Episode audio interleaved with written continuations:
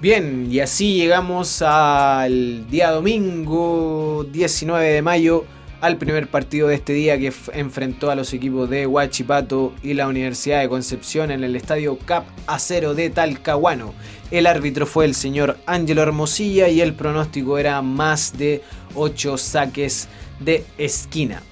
A ver, la, la U de Conce eh, comenzó con una formación diferente, un rombo en el medio con cuatro volantes y un solo volante de contención como era es, eh, como es eh, Camargo, Camargo. Y em, fue un duelo de dos directores técnicos muy estratégicos como, como lo es el Pancho Bozán y como lo es el Nicolás Arcamón. También son muy planificadores. Yo he visto jugadas preparadas por parte de, los ambos, de ambos equipos en táctica fija que son muy, muy interesantes. Y. Mm, y hay una imagen. bueno, ya vamos a llegar a ese punto, pero hay una imagen del final del partido que Rolín sale a buscar azúcar. Para pegarle, ¿no? Quería pegarle, ¿no? Iba en put... A ver, iba enrabiado, compadre, el jugador peruano a pegarle al otro peruano. ¡Uy! Mira, no me había dado cuenta esa curiosidad, son los dos peruanos. Claro. Claro, Rolín le iba a ir a pegar azúcar. Sí, son los dos peruanos. bueno, en fin, ya vamos a llegar a ese punto. Eh, partido friccionado, ¿ah? eh, primer tiempo bien friccionado. Eh, dominado yo diría más que nada por Guachipato, que como siempre, jugando mediante la posesión de balón, intenta controlar el partido. Em, Unión, como dijimos, la Unión, la, Universidad de Concepción, que como dijimos fue con una formación diferente, ya no iba con, con, con tres jugadores en el medio, sino que con cuatro, un rombo en el medio, dejando yo diría que a, a Hugo Droguet más eh, enganchado, ¿cierto? Con un poco más de libertad. Bueno, siempre la ha tenido en este equipo, pero ahora estaba como un poquito más acompañado, ¿no? Con, tres volantes. Eh, bueno, partido bien friccionado. La U de Conce le metió una presión importante a Huachipato en la mitad de campo y al principio del juego, al principio del, del primer tiempo, le costó un poco a Huachipato poder zafar de esa presión. Le costó incluso mantener la posesión de balón. Yo me recuerdo que la U de Conce le quitó el balón, le generó por ahí algunos contragolpes. No es como que la U de Conce se, apoderara de la posesión de balón cuando la recuperaba, cuando recuperaba el balón. Sino que intentó ser, ser un poco más directo. Yo noté eso, al menos un, cambio, al menos ese tipo de cambio en, la U de Conce. Intentó ser más directo, más rápido, más profundo. Y por momentos lo consiguió. Al menos en los primeros, los primeros minutos del, del primer tiempo. Ya después se fue acomodando un poco más el partido, se fue acomodando un poco más el juego, se fue em, haciendo más eh, favorable al equipo de Huachipato, que logró encontrar la posición de balón, se metió en campo rival, comenzó a hacer su juego en, ese, en esa zona de la cancha y terminó imponiéndose ante una U de Conce que yo personalmente no sé qué es lo que le sucede Em, tiene jugadores, pero tiene jugadores de sobra como para poder sacar em, a flote este, digamos, crisis o tipo de crisis o mal momento que está viviendo la Universidad de Concepción. Pero no sé si tiene el técnico para, hacerlo. Porque, a ver, muchas veces... Em, eh, a ver, muchas veces yo he escuchado personalmente que al Pancho Bozán le falta personalidad en cuanto a su, a su estilo de juego, a su modelo, a su esquema de juego. No sé dónde tengo que, que, poner ahí el, digamos, el, clip, porque no, no, sé qué es lo que será, pero dicen que le falta un poco de... A, ver, siempre se ha dicho que le falta más, que uno le pide más a los, a los equipos de del Pancho Bozán, que planifica bien, que tiene digamos, puede conformar un, buen toque dentro de sus equipos, pero que, no arriesga tanto, ¿no? Y entonces tiene jugadores la, la U Conce como para arriesgar, de más que los tiene, seguro que los tiene, pero no sé si tiene el técnico, no sé si tiene el técnico adecuado. Ahora, si el, la U Conce podría remontar todo esto con Pancho Bozán a la cabeza, pero obvio que puede, sin duda, ¿ya? Pero el, tipo de juego, la idea principal, el sistema de juego que aplica el Pancho Bozán, no sé si le va a alcanzar como para dar vuelta a esta situación, al menos de visita. Porque de visita la U de Conce le ha costado un mundo, un mundo, siquiera poder hacer buen juego. Si bien comienza jugando bien, me acuerdo contra Palestino que comenzó jugando bien, terminó perdiendo de manera estrepitosa. 4-1 creo, 3-1, 4-3-1. Y ahora, si bien perdió 1-0 con Guachipato, em, el equipo de, del Arcamón le dio un baile. O sea, le dio un baile. Y sin. Y sin Chris Martínez, ¿eh? Y sin Chris Martínez. Después, en el segundo tiempo, el partido se disputó más en campo de la U de que le costó un poco salir de incluso desde su propio campo y le costó mucho recuperar el balón. Le costaba mucho recuperar el balón incluso con un guachipato metido en, su campo. No sé si, me, si se me entiende, pero eh, tenía a los jugadores de guachipato metidos en, campo propio la Conce y aún así le costaba mucho poder recuperar el balón. ¿Mm? Eh, después eh, ambos equipos se vieron un poco imprecisos, los dos se volcaron a defender en campo propio, ya ahí el partido comenzó a, tener menos, menos jugadas, menos llegadas, se lagunó un poco por momentos. Y en el minuto 62, más o menos, eh, viene el gol de Pereira. Nuevamente un gol de Huachipato mediante la táctica fija. Esta vez un saque de esquina que sale al. que va al segundo palo. Sale Muñoz que queda corto el, el Tigre Muñoz que sale, sale, queda corto y el balón termina en el segundo palo con un remate de Pereira que da con el pie. A ver. Casi parecido al gol que marcó el Pepe Roja. no me acuerdo quién le marcó el gol, pero que fue el gol de la victoria. Fue el gol de la. A Iquique, ¿no? A Iquique parece que fue. Que fue el, gol de la, de la victoria muy parecido, ¿cierto? Balones al segundo palo, eh, bien cerrados, por decirlo así. O sea, son, son centros que van cerrados y que terminan en el segundo palo.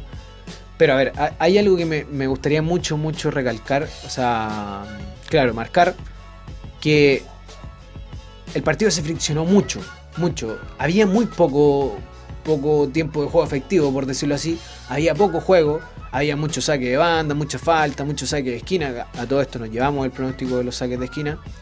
Em, pero sin embargo, cuando, cuando se jugaba, ¿no? cuando se ponía la pelota al piso, el balón al piso, cuando se ponía el balón al piso, el juego era rápido.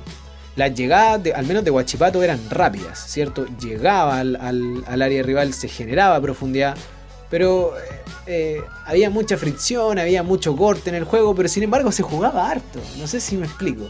Se jugaba, fue un partido muy interesante, muy táctico por lo demás, y fue un partido muy, muy bueno para, em, para Azúcar.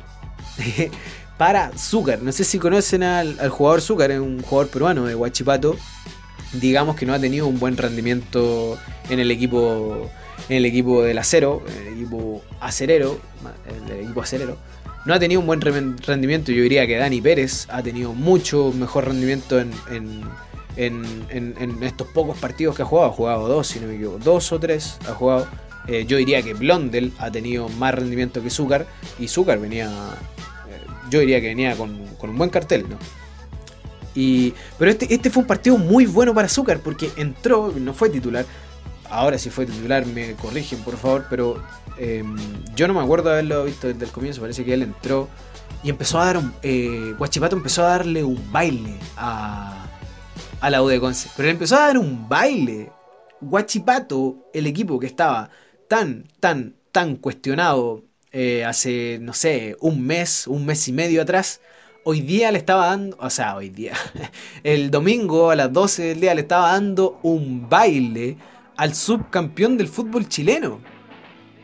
O sea, al subcampeón del fútbol chileno, un equipo que estaba sumamente criticado como es Guachipato, le estaba dando un baile y le dio un baile un baile, sobre todo cuando, cuando se jugó en espacios reducidos. Eh, Guachipato tenía un muy buen toque de balón, no, fantástico, fantástico. Y acá es donde llego a lo que había dicho al principio. Hay una jugada que, que digamos, en espacio reducido, en la cual el peruano Zúcar como que, como que se pasa a Rolín por arriba. Que no sé cómo explicarlo. Pesca el balón, como que se lo pone en la espalda, pero en los pies, ¿cierto? A ver, me voy a enredar si lo explico. Pero la cosa como que se lo pasa por arriba, así como Neymar se pasa a los jugadores de repente, ya. Así intentó hacerlo Zúcar a Rolín. Y en el momento que, que, se lo pasa por arriba, ya, ya se lo había pasado, el árbitro, eh, no sé, algo pitó. O parece que la jugada ya estaba anulada. Y el Rolín viene y le pega un, un, cortito, por decirlo ahí, con el pie abajo, en la... A ver, voy a buscar el... voy a buscar en la... La... la... Es que yo siempre escribo acá, voy anotando anotando cosas que van sucediendo en el partido. A ver, Guachipato, Guachipato. Acá, minuto 85. A ver, Huachipato le da un baile a Universidad de Concepción en campo rival, sobre todo en espacios reducidos. Jugada de Zúcar donde se saca a Rolín por arriba y este último le pega una patadita en el tobillo. El árbitro amonesta a Zúcar, XDDDD. igual, eh, y entre paréntesis pongo, igual el peruano Zúcar anima a la gente. Yo creo que por eso le pone amarilla. ¿Y dónde está la amarilla para Rolín que ya estaba amonestado? A ver, hay debió haber habido una amarilla para Rolín claramente, porque le pega un, una patada, ¿cierto? Al peruano Azúcar cuando ya, cuando ya había terminado la jugada, ya el, juego no, no se estaba disputando. Pero después el peruano Azúcar, después que le ponen esa patada, como que se arranca y se va, digamos, detrás, al lado del arco de, del Tigre Muñoz. Y como que empieza a animar a la gente, así como lo hace el Cholo Simeone de repente. Ya, así como que lo empieza a animar. Y eso por eso el árbitro yo creo que le pone amarilla. Pero también debió haberle puesto amarilla a Rolín. Y después termina el partido, o sea, había pasado ya, habían pasado como 10 minutos y termina el partido y la imagen es un Rolín con una cara, weón, así, no sé, cero expresión en el rostro, pero una cara así, ¡pum! Voy, a buscarte culeado, así. Pa, y, le, y le iba como a pegar, le iba como a pegar y al final Zucker lo tuvieron que lo tuvieron que. Oh, es notable la imagen. Podrían buscarla en YouTube. Búsquenla si pueden. Busquen el compacto. Si quizá en una de esas está al final la imagen. Ahora, si tienen la aplicación del canal que transmite los partidos, pueden ver la repetición del partido y se van al final nomás y se van a, se van a cagar de la risa, Fue maravilloso. en fin, partido merecidamente ganado por el equipo de Huachipato que ganó en todos los aspectos del juego. A pesar de que la U de dominó por pasajes en el primer tiempo, eh, no pudo concretarse la jugada. Así de sencillo. Huachipato siempre intentó tener posición de balón, aprovechó todas las oportunidades que tuvo y terminó ganando el partido de una muy, muy buena manera. Partido de muchas faltas, pero de alto ritmo de juego. Dicho absolutamente todo esto, nos eh, pasamos al partido entre Coquimbo y, e, y Coquimbo e Iquique, que se jugó en el Estadio Sánchez Rumoroso de Coquimbo el domingo 19 de mayo a eso de las 3 de la tarde. El árbitro fue el hermano de Eduardo Gamboa, el hermano menor de Eduardo Gamboa, Nicolás Gamboa, y el pronóstico era más de 9 corners, más de 9 saques de esquina, pronóstico que nos llevamos, nos llevamos la apuesta en este partido. Y acá hay una curiosidad porque estos son dos técnicos que trabajaron juntos en la Universidad de Concepción. Y atentos con esto, porque esto iba a ser determinante en el desarrollo del partido son dos técnicos que se conocen mucho, son dos técnicos que trabajaron juntos en la U de Conce. y por lo tanto se sabían, digamos, las virtudes escondidas que, podían, que podrían llegar a tener que podría llegar a tener el, técnico rival, ¿no?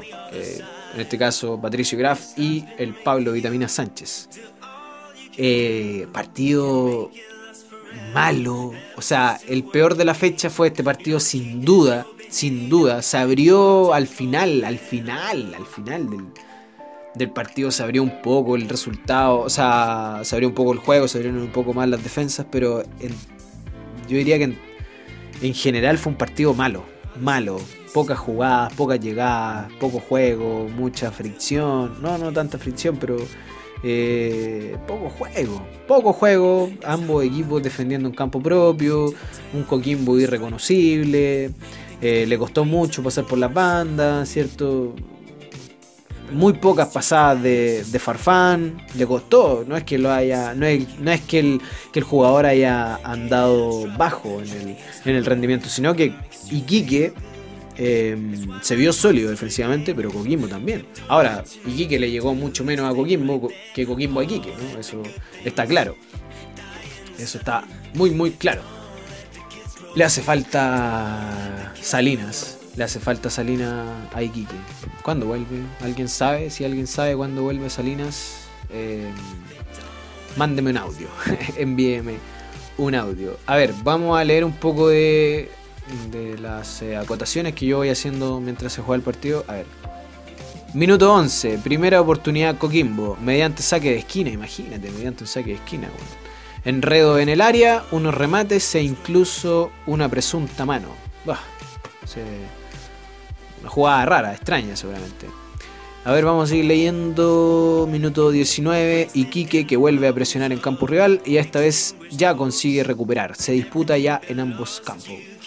Sí, Iquique en el primer tiempo fue mucho más que en el segundo. Eh, en el primer tiempo me acuerdo que, salió a presionar harto, al menos salió a presionar en los primeros minutos a Coquimbo. Lo incomodó, lo le impidió, digamos, hacer su fútbol de manera, de manera cómoda. Pero igual lograba zafar, Coquimbo igual lograba zafar de la presión de Iquique. O sea, Iquique yo diría que es un equipo que todavía no termina de, tener una identidad, ¿no? No sabe, no, sabe, uno si te va a salir a presionar, no sabe si te va a esperar. Y esto pasa de local, tanto de local como de visita. La única vez que yo me acuerdo lo hizo bien, bien, bien fue contra Católica. Contra Católica, a pesar de que contra Católica igual le llegaron harto, pero no con tanta claridad. En este partido pasó algo similar. Coquimbo llegaba, tenía profundidad, pero no con tanta claridad, o no sé, un equipo súper irreconocible por parte de Coquimbo. Pero yo entiendo que esto se terminó dando por, por, un, por algo de los entrenadores, ¿no? porque se conocían mucho y, obviamente se van a intentar anular eh, Vitamina Sánchez más a Patricio Graf que Patricio Graf a Vitamina Sánchez. De igual forma, seguramente él conocía, eh, como digo, estas virtudes escondidas que pueden existir de de repente en los equipos. tengo una acotación acá, minuto 48 del segundo, 49 del segundo tiempo. Lo tengo escrito con mayúsculas, así que seguramente es para recalcarlo. Acaban de decir en la transmisión que desde Coquimbo anuncian Pinilla se queda perdón. Pinilla se queda sí o sí en el equipo. Solo deben acordar dónde se recuperará el jugador. Ah, sí, claro, porque Pinilla ha tenido ha tenido algunos problemas físicos. Pero bueno, esto es eh, sin duda una, una, buena noticia para los, eh, para los hinchas piratas. En el minuto 79 cayó el primer gol del, del partido, un, un, gol de penal de Cristian Canillo, una mano de Corral. Ah, sí. Ah, Corral. Mira, acá tenemos una curiosidad interesante del partido. Corral hizo una mano, una mano que estaba bien cobrada para mí, igual es discutible el penal, pero el centro desde la derecha golpea en el abdomen de Corral y el rebote le da en el brazo. Pero no hay ninguna intención de, obstruir, obstruir la dirección del balón. Pero sí termina en mano. Ahora, por un rebote del jugador o no, pero termina en mano. Es un penal. Para mí está bien cobrado, pero insisto, es un penal discutible. Y después, eh, ya, minuto 79, cierto gol de Canillo. Eh, y después, minuto 91, compadre. Minuto 91, tengo acá escrito. Penal para Iquique. Mano de Sebastián Silva, que mete la mano en un salto. Penal bien cobrado. Y adivinen quién. adivinen quién. quién termina ejecutando el penal de Iquique. Sí, es Pablo Corral. Desde penal, justicia divina. Y lo tengo acá con mayúscula. Divina, justicia divina. en fin, partido malo, el peor de la fecha. el peor. Ambos equipos intentaron anularse, y que más a Coquimbo que Coquimbo y Quique. Partido cerrado todo el tiempo y partido merecidamente empatado ya que ambos equipos no se generaron jugadores, eh, perdón, jugadas claras de gol. Y Coquimbo fue un poquito más superior a Iquique, pero que de igual forma careció de claridad en sus jugadas. El pronóstico nos lo llevamos y dicho absolutamente todo esto, me paso al último partido de la fecha número 13 que enfrentó a los equipos de Audax Italiano y Curicó. Para este partido no había ningún pronóstico y se disputó en el Estadio Bicentenario de la Florida a eso más o menos de las 6 y media de la tarde. El árbitro fue el señor Cristian Droguet. Bien, y mm, este partido yo eh, lo meto dentro de estos, eh, de estos juegos de los cuales habló los medios de comunicación que había sido una fecha mala porque habían habido malos partidos. Bueno, el de Coquimbo y Quique fue el peor y este, eh, al menos el primer tiempo, pudo haber, pudo haber sido muy malo. O sea, fue muy malo. ¿sí? Un primer tiempo malo, bajo ritmo de juegos, bajo ritmo de juego, ambos equipos defendiendo un campo propio. Yo diría que, a ver, el primer tiempo se fue mm, se fue ganando Audax con gol de Fernández del venezolano. Centro desde la derecha, cabezazo de Fernández. Audax que con poco hace mucho. O sea, Audax es un equipo que, que hasta las primeras fechas le costaba y mucho. Me acuerdo contra Antofagasta, contra Antofagasta en la fecha número uno. Eh, después le fue a ganar a Cobresal, creo, eh, pero a ver, eh, defendiendo sobre, defendiendo, defendiendo mucho, mucho. Y sin embargo es un equipo que te saca resultados. Saca resultados. Y con poco hace mucho. Yo digo, con poco hace mucho en el, en el sentido ofensivo. Porque no es un equipo que llegue con mucho volumen ofensivo al, al arco rival y sin embargo te saca resultados. Eh, no tengo mucho, mucho la verdad que decir de este partido. Eh, Curicó hizo lo que pudo, pero yo sabía que iba a terminar perdiendo el partido. No tenía ningún pronóstico porque mm, no estaba seguro si iba a poder o no ver este partido. Eh, sí lo pude ver, claramente, pero bueno, en fin, eso es otro tema. Curicó hizo lo que pudo dentro de lo, de lo posible, pero todos sabíamos que que la solidez defensiva de Audax Italiano al fin y al cabo le iba a permitir ganar el partido. Ahora, sí Curicó hizo algo que a muchos equipos le, ha costado contra el Audax Italiano. Principalmente yo diría que a Palestino, que Palestino es un equipo que entra mucho por, la banda derecha, sobre todo con, el Memo Soto. Eh, con el Memo Soto. Eh, Curicó hizo algo que le ha costado mucho a los equipos hacer, que es sacar centros. Eh, sacar centros contra Audax italiano. Yo he visto eh, a equipos que juegan mucho por las bandas, le ha costado sacar centros contra el Audax, porque el Audax marca muy bien esas, esas zonas, esas zonas defensivas, ¿cierto? Y Curicó en ese sentido tiene un, un buen mérito. Bueno, en fin.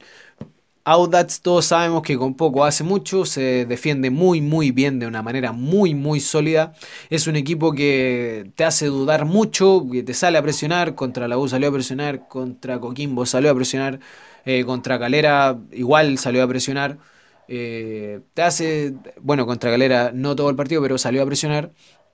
Y te hace dudar mucho, mucho. No sabes si, te está entregando espacio, no sabes si te está dejando, si te va a contragolpear, si va a llegar o no con volumen ofensivo. Pero casi siempre termina con muy poco generándose mucho. Y es algo que yo lo voy a seguir repitiendo porque es algo que se ha dado mucho en el equipo de Audax italiano.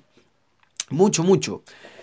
Em, hay una, digamos, una particularidad que volvió Rodrigo Holgado. Rodrigo se llama, ¿cierto? Si me equivoco, por favor, ya saben, me pueden, me, pueden corregir mediante audios. Em, volvió Holgado, que si no me equivoco, más de un mes, después de más de un mes sin jugar. Bueno, estoy leyendo acá eh, mis acotaciones, se lesionó frente a Coquimbo, donde le marcó, salió lesionado y abuchado por sus propios ex hinchas. Ese partido tuvo una particularidad más todavía que es que los piratas, la hinchada pirata, eh, hablo del partido de Audax italiano con Coquimbo en la Florida, la hinchada pirata se escuchó mucho, mucho, mucho, mucho más que la hinchada de Audax italiano. Em, en este partido también, ¿eh? los marginales no se quedaron atrás. No se quedaron atrás los marginales, una hinchada que a mí me encanta, me gusta mucho porque eh, yo siento que representa mucho el temple que tienen los jugadores de Curicó y que viene teniendo Curicó hace mucho tiempo, desde que, desde que estaba el Pillo Vera. Eh, volvió Holgado, volvió muy bien, no marcó gol, pero sí se le vio, se le vio picando de, forma rápida. Eh, jugando bien, ¿no? Bueno, un, jugador con mucha jerarquía que el, que el año pasado eh, marcó diferencias en el equipo de Coquimbo, hoy está en el equipo de Audax Italiano y ya había marcado goles. Ignacio Geraldino también está en un nivel muy, muy, muy bueno. O sea, el pase que le mete a, a Fernández antes, el, antes del... A ver, del segundo gol. El segundo gol de, de Audax Italiano. Es un pase de Geraldino que que la recibe, aguanta, corre, pica, entrega el balón y Fernández la puntea, como que la. como que a ver, como que se adelanta, ¿cierto? Como que la alcanza a pinchar. Es. Em, eh, no, no. O sea, Audax Italiano tiene muy buenos jugadores en ofensiva. En ofensiva. Divide al equipo por momentos en mitad de campo, precisamente para, salir rápido, ¿cierto? y para no tener que estar esperando tanto a, tus jugadores que se unan al ataque, ¿no? JJ Rivera prefiere más dejarlo en zonas defensivas y que los delanteros se la arreglen solo porque sí se la pueden arreglar solo clara, clara, claramente. Así que eso. Coquimbo, o sea, perdón, Curicó hizo lo que pudo. Eh, y Cavalieri, ah sí, Cavalieri marcó el primer gol en, en Curicó. Dato curioso. Eh, en fin, partido que estaba igualado. Eh, Curicó salió con todo en el segundo tiempo. Se generó jugadas, pero por momentos careció de claridad en el ataque. Eh, Audax, a pesar de que le generaron jugadas mediante centros, ya que eso es lo que yo dije que tiene mérito el equipo de Curicó. Igual fue contundente en el arco rival. O sea, eso es algo que le, que le viene pasando mucho al equipo itálico. Tónica que se viene dando hace mucho rato. Eh, hay un mérito eh, que rescatar también de Curicó, que mm, tiene un técnico que si bien no es, eh, digamos, de la, no practica el fútbol de, la misma forma que el Pillo era, porque el Pillo era marcó una etapa importante en el equipo de Curicó, a pesar de que el equipo no ganaba y todo, y se terminó yendo no porque lo hayan echado ni por, nada, sino que recibió una oferta mejor desde el off, Offi de Creta, Ofri de Creta creo que usted así, o, me equivoco. Bueno, en fin. No es que se haya ido por mala, sino que se fue por una mejor oportunidad. En fin, llegó un técnico como Dalcio Giovagnoli, que el año pasado yo diría que no, hizo buena campaña con Temuco. Em, ese, a este sí que lo, que lo echaron del equipo. Del equipo. Del equipo Pige, como se le dice a los de Temuco. Pero tiene un mérito tiene un mérito y un mérito importante, que es algo que no tenía el Pillo Vera en Curicó, que es el gol. Dalcio Giovagnoli le ha entregado el gol a Curicó, que mm, precisamente es eso, ¿no? Yo siempre dije, Curicó es el mejor, el año pasado al menos, y el 2017 también yo diría, eh, Curicó era el, era el equipo con mejor ritmo, más, más que nada el año pasado, era el, equipo con mejor ritmo del fútbol chileno, el equipo con mejor ritmo de fútbol chileno. Te salía a presionar, te jugaba en campo rival, te jugaba en campo propio, pero siempre te metía un ritmo, un ritmo fuerte de juego. Pero le faltaba gol, no marcaba goles, no marcaba goles y no marcaba goles. Y este tipo, eh, el profesor Dalcio Giovagnoli, le está dando ese toque, ese plus que el equipo curicano antes no tenía. En fin, partido merecidamente ganado por el Audax Tanotano italiano. Y con esto concluyo mi podcast. Eh, se acaba esto. Espero que les haya gustado y ya saben cómo pueden hacerme llegar sus audios. Eso, que estén muy bien. Compartan esto con, con el hincha de equipo chico, el hincha de, regiones, para que pueda eh, pueda escuchar una opinión diferente y también pueda opinar de su equipo. Que esté muy bien. Chao, chao, chao.